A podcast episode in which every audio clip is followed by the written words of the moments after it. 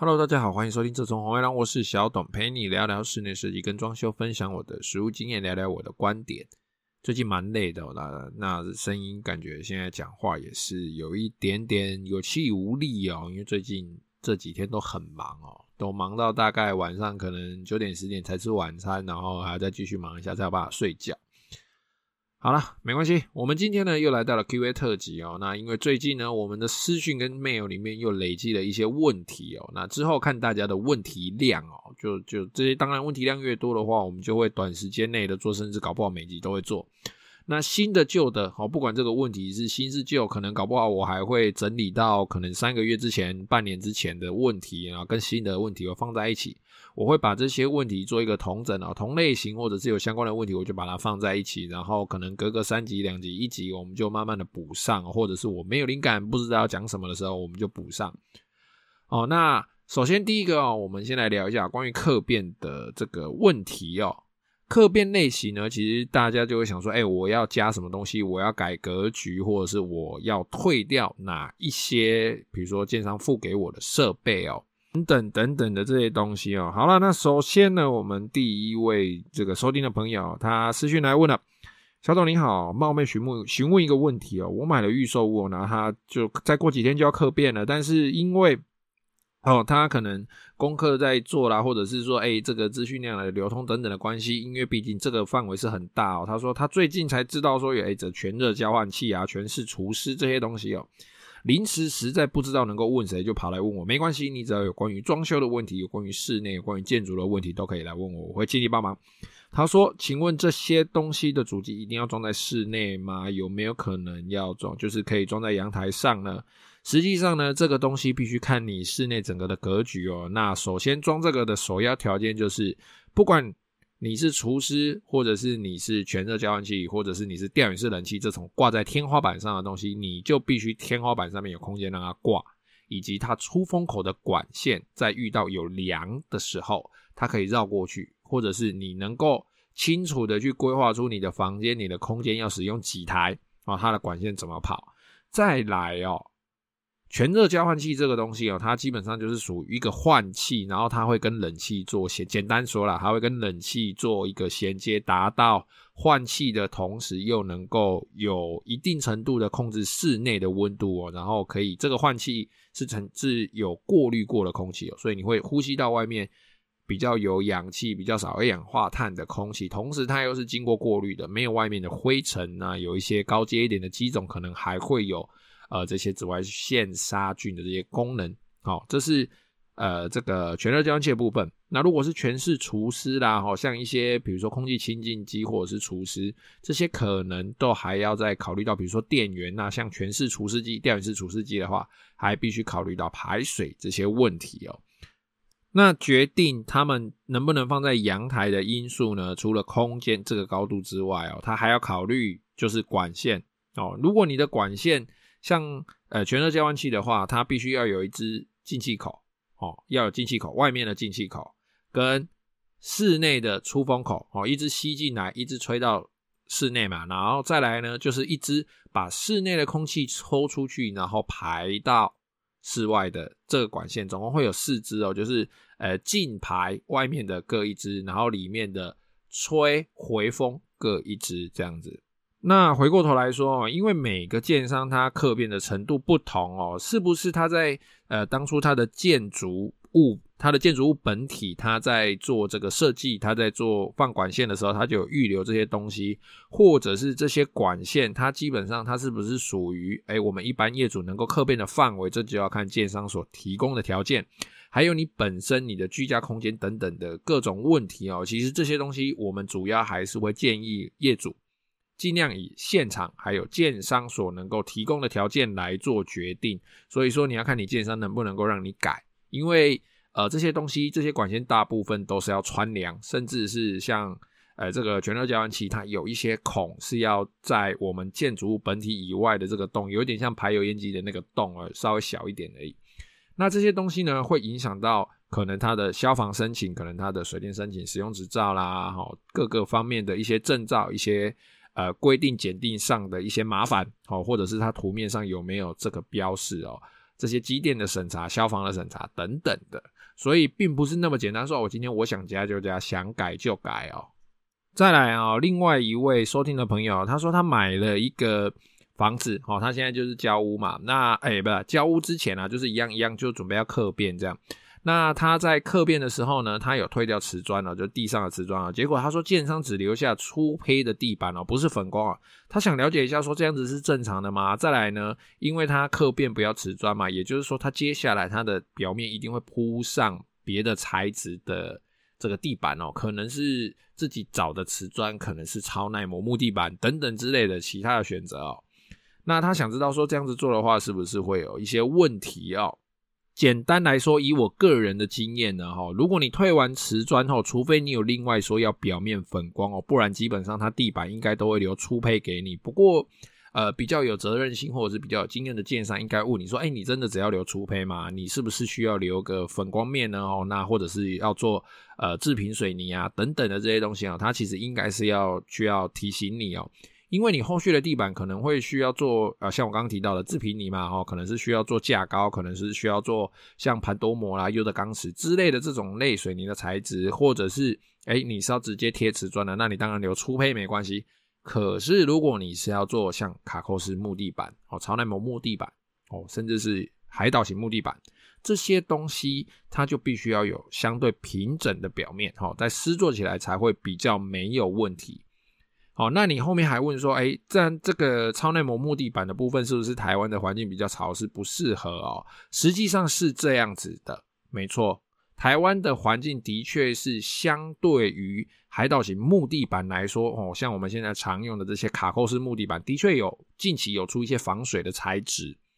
但是呢，大部分，哦，大部分的地板，它对于台湾的这个环境，好，所产生的这个潮湿度，它的抵抗力还是比较弱的。那再加上我们台湾人哈，在使用习惯上，我们在拖地的时候都会用比较湿的拖把，好，或者是诶忘记关窗户之类的。台湾又常下雨，这个水一渗进来呢，在我们一般的超耐磨地板哦，像是什么高能德斯、伊格等等哦，这种市面上常听到的品牌，他们这种密底板底的 MDF 底的这种底板哦，他们其实都是相当相当怕水的哦，水跑进去它就膨胀起来了。当然，它更换相较于海岛型木地板哦，是相对方便一点。但是呢，这种地板它其实就是怕水，它其实就是呃，相对在国外他们原产地的一些环境哦，其实它真的就是在那个地方使用的寿命会比较长。那在台湾使用的寿命呢，有一定居有一定几率的会减短。毕竟台湾的天气实在是太潮湿了，而且最近的天气变化又越来越剧烈。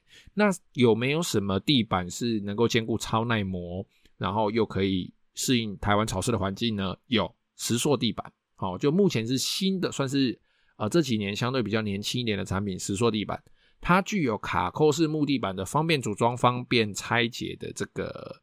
这个便利性，好，但是呢，它的这个底板呢、啊，它是使用石粉跟塑胶下去做的，或甚至它是整体都是塑胶的哦。有不一样的厂商有不一样的这个配方哦，哦，但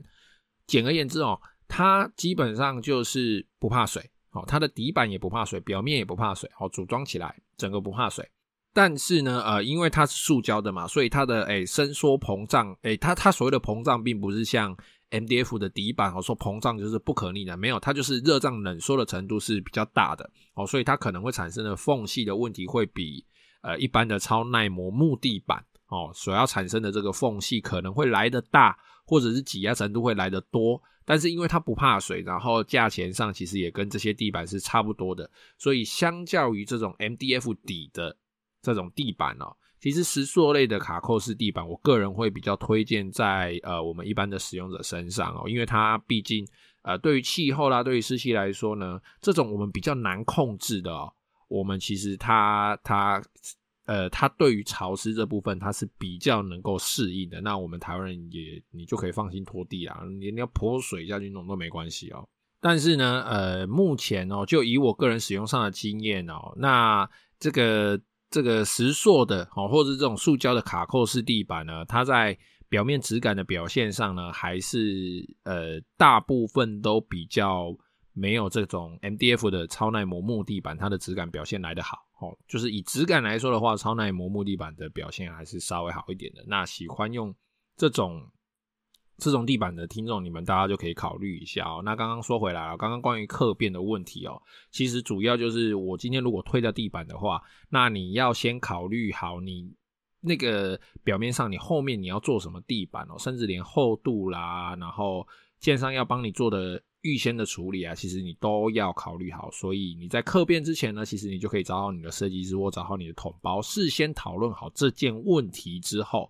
再来跟建商谈客变的事情。那关于客变呢，这边补充一下，之前节目应该也有讲过哈。就是建商在客变的时候呢，其实他退给你的所有的这些东西，他不见得会照着所谓的市价退。所谓的市价呢，是包含工资跟材料的。但是对于建商来说呢，他退他顶多就是退你材料费，因为他没有使用这些材料。但他工资是不是存在呢？是，是因为他一次就是做这么多栋哦，做这么多户，所以对于你这一间来说，他的工资其实是微乎其微。哦，占不了，搞不好不不到百分之一趴，不到两趴，对于整个总工程来说，所以一般他们在退，再加上他们都是大量使用，所以其实退的费用都会比较少一点哦。如果你觉得说，哎，为什么你退地板一平才退给我两千块，我在外面买一平要三千八，这是正常的，因为它量就是比你大，你没有这个量就没有办法去跟人家谈这个价格哦。再来。诶，这个朋友他之前也问过我蛮多问题的，然后他最近问我一次是在 这个已经三月六号了哦，当然我已经有在视讯上回他了啦，只是说现在刚好就是整理到这个题目，那这一次也就来继续念一下。他说：“你好，晚安，我上周有听你油漆的单元哦，最近他刚好他的房子在油漆阶段哦，那因为这个墙壁呢，它本身哦，它。”他说他有看到本来就有裂痕了，然后呢，他的设计师跟他说这个刷完漆就不会有了，但是他刚刚那个设计师又打电话跟他说，诶，这个油漆师傅说这个需要补土啊，那他想问一下说，诶，这个裂痕一般是需要补土的范畴吗？会不会产生一些危险啊？或者是呃，对于建筑物本身的结构会不会有什么呃有什么影响这样子？然后呢，他有传照片来哦，那那个照片呢，其实它那个缝非常非常的小，那这种缝呢，一般都会产生在新城屋或者是热胀冷缩明显的房子，或者是说，诶它好发于诶这个这个叫做 RC 的墙壁，哦，这种纹路是好发于 RC 的墙壁，那它的照片的另外一种纹路是好发于砖墙，它的那个粉刷层比较薄一点。那当然会有其他极少数的原因啦，哈，但是大概前前面这我刚刚讲的这几个，大概就占了百分之九十九点九。那这种纹理呢，我们在专业上或者是在一般俗称上，我们把它俗称为鸡爪痕，好，它长得像鸡爪一样细细的痕，然后都是鸟爪、鸡爪的形状，一条分三条，三条分五条这样子。啊，那这种问题呢，基本上它是属于水泥的。物理性质，哦，所以你在补土之后，它还是有机会在别的地方再出现，但是它会裂的更大呢？基本上不会哦，它最大的程度就是细细的纹路，那那个纹路搞不好比你头发还要再细一点哦。但是要注意哦，这个东西哦，基本上它是只有在墙面，然后它会出现这样子细细的纹路，它就是出现在粉刷层而已哦。那如果是轻隔间或者是矽酸钙的墙面，基本上是不会出现的。如果出现的话，那就是不正常了。而且啊，这个东西它会随着时间的推移，水泥的性质越来越稳定，基本上是大概三年左右，大概三到四年之后呢，你的墙壁如果经过一次大的整理、大的翻修，整个都补完之后，基本上就不会再出现了。好，那。有一些人呢，他每一年哦，可能每一年两年，他就会全是简单的补土、油漆刷新啊。那随着这个施工次数跟时间的推移哦，这个裂痕就会越来越少，越来越少，到最后它补着补着就不见了然后。你家的墙壁就变得非常非常的平整。再来另外一个问题哦，就是说，诶，它对于这个所谓的漆料，到底这个水泥漆啦，这个乳胶漆啦，他们使用上到底有什么样子的差别？那这个师傅他们在做的时候，为什么会用一个诶，好像这个品牌好像没看过，或者说诶，这个品牌好像不是他原来估价的品牌去做一个底漆？他问师傅说：“诶，为什么你给我用这个油漆？那我这个表面，我这个表面，诶，他的确是用我估价上面，比如说我估一个得力什么全效，或者是得力这个竹炭竹炭漆，那为什么你在做底部的时候是给我用红牌啦，或者是用什么油漆哦？”那这一个呢，其实就牵涉到所谓油漆工法以及认知上的差异哦。那以我个人来说，我认为这个是正常的，因为以目前的乳胶漆来说，因为它们的遮盖力其实相对都不是那么的好。那在业主的预算有限的情况下，或者是说，诶，这个墙壁的状况啊，或者是各方面，我当然这个部分是我的业主的话，我一定会先告诉他，我的底漆会使用什么油漆来做。那有的人可能没讲哦，所以大家就会产生一点误会。但是我这边就稍微解释一下哦，为什么会选用不一样的底漆。哦，就是不一样品牌的底漆，哈，它做做在做那个颜色的底部，然后表面上在做这个油漆呢。因为合约上面就是写我的完成面，我是要看到，呃，比如说得力的的这个竹炭漆好了，哦，那我表面上要看到得力这个竹炭漆，假设是灰色的，哦，什么。什么五零 YY 之类的哦，看到这个色号，可是它的底漆，它居然给我用一个什么宇宙灰在做，什么红牌的宇宙灰、青叶的宇宙灰在做，为什么呢？是因为遮盖力的问题哦。那其实大家就不应该把这个底漆把它当成是它是油漆的一部分，而是你要把它当成它是补土的一部分。它先把整个底色打均匀了之后呢，它在做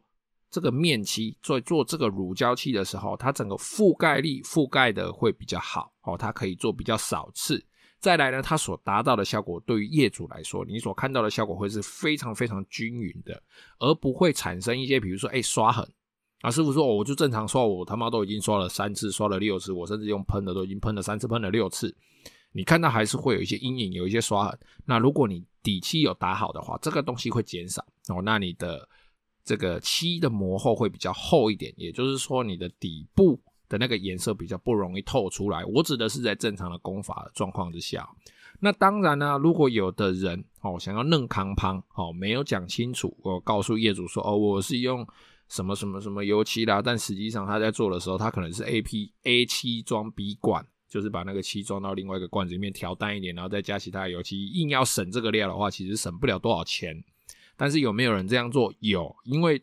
在装修界，就是有些人他会省那个两百块、五百块，然后被发现的话，就在那边跟业主在那边争执啊，微博，然后就搞得大家都非常不开心啊。所以，好的，题外话，总之啊，油漆的你这个底漆的部分呢，它其实算是一个正常的工法，因为它这样子做一做之后，它的遮盖力会比较好。但是，首先你必须先告诉你的业主，或者是呃写在合约上，必须标明这个部分，你的底漆可能是会用遮盖力比较好的。品牌来做，再来下一个哦，关于厕所的瓷砖问题啊，刚好呢，我在录节目的前几分钟哦，我坐在那边喝喝啤酒的时候呢，刚好有一位我们的听众啊，就刚好，诶，就私讯我了哦，他说：“你好，有事想请教，最近刚买了整新的老宅，但是有一些风格不是符合我们想要的，所以想要改善哦。他这个整新的老宅呢，诶，看起来就是。”嗯，的确是有翻新过，感觉是换了气密窗，然后做了一些整修。那感觉厕所也是有整修过，但是那个厕所感觉它整修的就是会使用比较呃简单的方式下去做做做调整，哦，做做这个整新做翻新啊，想干嘛？会被攻杀。总之哦，这个瓷砖看起来就是非常非常普通啊，然后配色是相当相当的中华民国美学啊。那我们这一位朋友呢，他想说，哎，这个浴室内的瓷砖呢，我就想要说，我在不破坏瓷砖的前提下，能不能够改成他想要的风格哦？尤其是在他这个湿区哦，他在这个他的淋浴区哦，他的这个有一个黑色的花砖哦，那个真的很丑哦。那这个照片我就不方便贴了，但是总之呢，它就是那种巴洛克式花纹的贴在墙壁上这样。那其他旁边贴的瓷砖呢，也是都是贴的太过于死板。那他说他近日啊有查到一个微水泥可以直接抹上去哦，但是这种材料价格似乎不便宜，想问一下有没有什么方式可以改善？OK，那我在私讯里面也是跟他稍微聊了一下哈。那简单来说，OK，我就简单稍微说一下你的这个问题哦，最好的方式我还是建议打掉，因为瓷砖它本身的性能，第一，瓷砖不怕发霉，瓷砖本体不会发霉，它的发霉呢是由于。诶，这个瓷砖的表面的釉可能剥落了，哈，然后造成它里面的这个毛细孔露出来，霉菌才有办法把它的霉根伸进去，不然大部分的霉菌它都会生长在瓷砖跟瓷砖中间的这个瓷砖缝里面。再来第二点哦，瓷砖相当的坚硬以及耐磨，所以你在正常的使用情况下，这个瓷砖大概可以陪你一二十年、二三十年都不是问题。除了你看他不开心，看他可能长得很丑，他可能不是你喜欢的型之外，破一马干。总之呢，这个瓷砖它的性能啊是无可比无可比拟的，哈，它是一个非常非常难以取代的东西。那今天你使用这些所谓的微水泥也好，或者是像是蛮多人会使用乐土啦，使用一些呃其他的所谓的这个界面材、表面材下去覆盖，直接在不打掉瓷砖的情况下覆盖上去哦。其实以这种做法来说的话，我个人是比较不建议哦，因为比毕竟你买来的是整新过的房子，也就是说它的厕所可能至少有八九成新。那你就弄一个寿命不是这么长的东西，就把它盖过去喔。我讲真的喔，这种东西就是你贴上去之后，的确它很漂亮。那在网络上也蛮多人就是 DIY 啦，或者是诶蛮流行这种做法的，这个我觉得都 OK。但是你在一般的住家，然后你可能会每天使用的这个情况下的话，其实你涂布这些呃所谓具有使用界面接着剂，在不打掉瓷砖的情况下，使用这些界面接着剂去。贴附的，不管是涂布或者是贴上去的这些表面材，其实它不管是耐磨程度也好，它的毛细孔啊，或者是等等它的耐磨的坚硬程度，它都远远不及瓷砖哦。为什么到现在瓷砖仍然是贴厕所的首选哦？它其实是有它一定的原因在，以及台湾人的使用习惯哦，台湾人的气候等等的各式各样的原因，其实都不建议。你在瓷砖外面再去贴一层东西，当然现在会贴一些什么防滑、什么镀膜啦、防脏的哦，这个是另当别论。但是你要去改变颜色的话，其实它可能日后容易产生剥落、发霉、变色哦，这些它字体就会产生字体破坏的这个程度哦，这个寿命长短，它全部都是远远低于瓷砖的哦，它其实会让你的。的你做的这个改变啊，你可能这几个礼拜、这两三个礼拜看了哇，你觉得哇好开心哦！我的我的厕所变成工业风，我的厕所变成什么风什么风什么风？搞个三个礼拜之后，哎，角落发霉啊，或者是手常摸的地方黑掉，或者是哎这个干湿分离手哎常常关门的地方，哎这个边边哦这个开始掉漆啊，或者是马桶的旁边手常常在摸的地方黑了一块，马桶的后面开始发霉。那你要怎么处理？你就必须想办法把它刮掉，然后再重新上一次。哦，这非常非常的麻烦。那花的钱，你可能搞不好你花个三次，你干脆就把这间厕所的瓷砖，哦，在一开始的时候你就一次打掉，换成你喜欢的瓷砖。如果你只是单纯单纯更换瓷砖的话，你的马桶用新，呃，用沿用原来旧的，洗脸台的龙头、洗脸盆沿用旧的，浴柜沿用旧的，干湿分离沿用旧的，然后这个。呃，shower 你的莲蓬头哦，跟那个莲蓬龙头的部分也沿用旧的，全部包含打除，当然有点浪费了，但是没关系，为了自己日后的心情开心嘛，哦，你就把这整个厕所里面的瓷砖通通打掉，打完之后，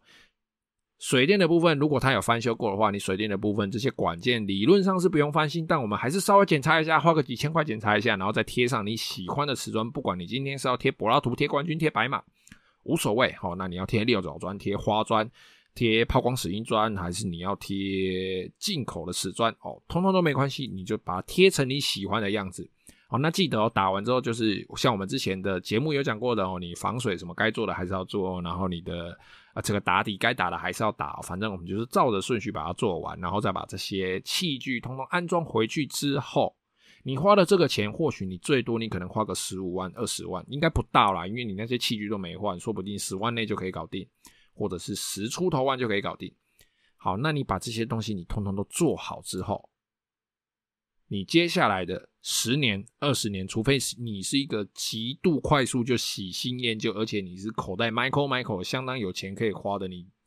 你可以做两年就打一次，这个倒是没关系。但如果一般人来说呢，通常你这一次把你的厕所翻修完之后呢，你大概会爽很久。就算你爽的时间只有前面两年，但至少你后面可以撑个十年，看起来就是你你你并不会去讨厌它。那你在像刚刚说的，你如果只是用一些涂布的材料的话，其实搞不好三个礼拜、一个月，它就会开始剥落、开始变旧。其实那变旧的速度是非常非常的快的。如果你并不是短时间使用的商业空间，或者是公司行号，或者是一些比如说招待室之类的，并不是天天使用的地方，而是你把这些东西你把它做在住家，你是天天使用的话，我觉得都是相当相当不适合的。我还是会建议打掉。那既然说到瓷砖的话，我们另外一位朋友有问说，哎，这个瓷砖的问题哦，那我就简单的叙述一下。它呢就是诶，它做了瓷砖，然后填缝之后，这个缝里面会渗出不一样的颜色哦。那填了白色的缝，那这个缝里面可能渗出灰色，可能渗出那种砖头的颜色等等的这些东西哦。那对方给他的这个这个回复是，诶，他是里面没有干，他就他就填缝上去了。哦，的确哦，如果是这么做的话，是有这个可能的。然后刚好我们也聊到关于这个瓷砖的种类哦。那这边呢，我就简单说一下哦，瓷砖的种类呢，以目前业界来说，大概前几年我自己在使用呢，品质最差最差的瓷砖进口国是印度。哦，是印度砖，基本上只要是印度砖，我基本上都不考虑哦，因为我曾经用过印度砖，然后吃了一个大亏哦，超大的亏哦，就是我的白色的填缝土填上去了，我是第二天才填哦，不是第一天就填哦，